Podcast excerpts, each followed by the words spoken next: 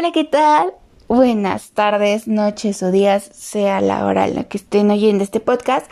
Bienvenidos a su nuevo episodio de Renuévate. Ya saben, la temática de este su podcast favorito es hablar acerca de temas de emprendimiento y esta vez vamos a tocar el tema de cómo escoger el precio de un producto o servicio de tal forma que capte la mayor parte de la atención de los clientes y se vuelvan clientes fieles. En este tema sí ah, me voy a agarrar en mi mero mole porque desgraciadamente o agraciadamente como lo quieran ver, he estado en mucho tipo, en muchos trabajos. Entonces, pues sí vas viendo como su técnica de mercadotecnia y, y muchas cosas de este tipo.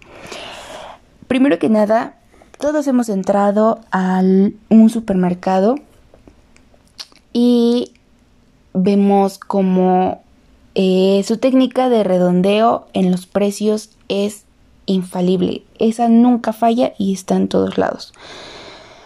Em, lo que llegan a poner es, por ejemplo, un kilo de zanahoria que cuesta 2.99. Técnicamente serían los 3 pesos, no te van a regresar el, la céntima, el céntimo, perdón. Y esto se llega, llega a realmente a funcionar porque una parte de nuestro cerebro, la parte izquierda, em, lee primeramente los números de la izquierda. Entonces, si es menor, va a captar que cuesta menos. Esa es una parte de la técnica de redondeo. Y también existe una técnica de la cual le llaman céntimos aleatorios. Por así decirlo, que un desodorante cueste 29 con 30 centavos. Es un céntimo aleatorio, pero hace que la gente lo vea más económico. Al igual que las técnicas de comparación, por ejemplo, ahorita que se viene lo de buen fin, de poner antes estaba tal precio, ahora está así. Eh, técnica de comparación, por ejemplo, Chedraui con, con Ahorrera. Comparar los precios con tu competencia va a ser la técnica también infalible. Eso es a grandes rasgos. Ahora vamos a pasar como a unos pequeños tips que se, se llegan a dar al, a ya sea, pues a los emprendedores, como son ustedes, por quien escuche este podcast. Mm, el primer tip para agregar valor a tu servicio o producto sería que seas mejor que los demás. Eh, realmente esto lo va, bueno, se obtiene sabiendo qué es lo que quieren tus consumidores, estudiar muy de cerca como sus comentarios y obviamente analizar a tu competencia. Miren, de aquí en estos tips me voy a agarrar como ejemplo realmente a Domino's Pizza.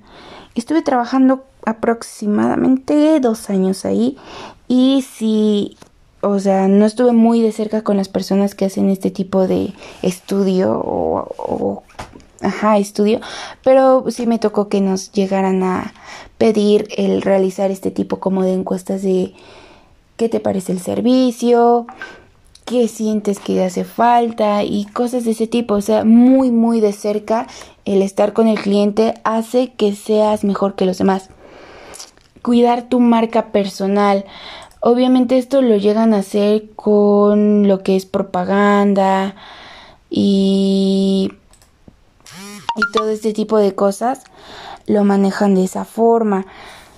Manteniendo como una imagen. No dejándolas sin publicidad. Ahora, el tercer tip es tener detalles con tus clientes.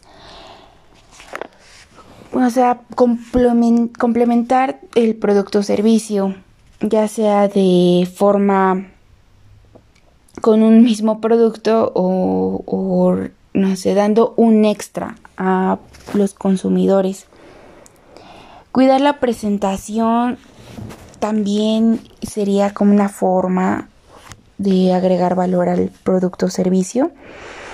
Ya sea, por ejemplo, en, devolviendo al ejemplo de Dominos, sería cuidar la presentación del producto y de la gente que está prestando el servicio.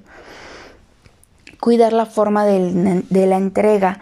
Por eso, eh, precisamente en Dominos hacen mucho énfasis en la atención al cliente, realmente. Ahora, algo que es súper importante agregar para agregar valor es la rapidez, la rapidez con la que puedes eh, entregar el producto, la rapidez con la que puedes atender a tu cliente. Obviamente todos vivimos en un mundo muy ajetreado y lo que más nos llega a satisfacer es tener todo en el momento que queremos y cuando queremos. Entonces, el obtener esas cosas de esa forma hace que seamos más adictos a consumir ese producto o servicio. La atención al cliente, como ya lo habíamos mencionado, es súper importante y el servicio postventa. Eh, lo que habíamos comentado de estar muy de cerca con el cliente. Hay también un tip que es como el de garantía de devolución. Lo maneja también Dominos. El que si tu pizza llega a los 30 minutos después al servicio de domicilio o dentro de mostrador que si se tarda más de 10 minutos es gratis. Si no llegan las condiciones adecuadas es gratis. O sea, garantizar que tu producto es el mejor y si no va a tener una devolución. Entonces, eso también da mucho énfasis en tener este a consumidores fieles. Podrás perder a lo mejor una venta, pero de boca en boca se va a pasar que tú cumples tus garantías. Añadir un bono, agregar programas de fidelidad, el dar como descuentos a la gente que este, ya lleva mucho tiempo consumiéndote esto lo maneja Soriana, también estuve trabajando un tiempo ahí y es como cuando te afilias a Soriana y empiezas a tener puntos por comprar ahí y al final te recompensan con bolsas, con toppers. Eso es como que el bonus y como un programa de fidelidad que ellos tienen. Ahora vamos rápidamente a como que hablar acerca de de como uh, más tips como el, por ejemplo, el dejar de perseguir como un cliente equivocado. Esto se refiere a que no todos son clientes potenciales, que lo que tú vendes ofreces no siempre le va a agradar a una persona y no tienes que forzar la venta. Esto se ve o se nota mucho. También estuve en venta de canvaseo a lo que se hace, por ejemplo, de cuando te ofrecen un, cambio de compañía o algo así. En venta de canvaseo es muy importante el conectar con las emociones, porque al final no es lo que vendes, sino cómo lo vendes.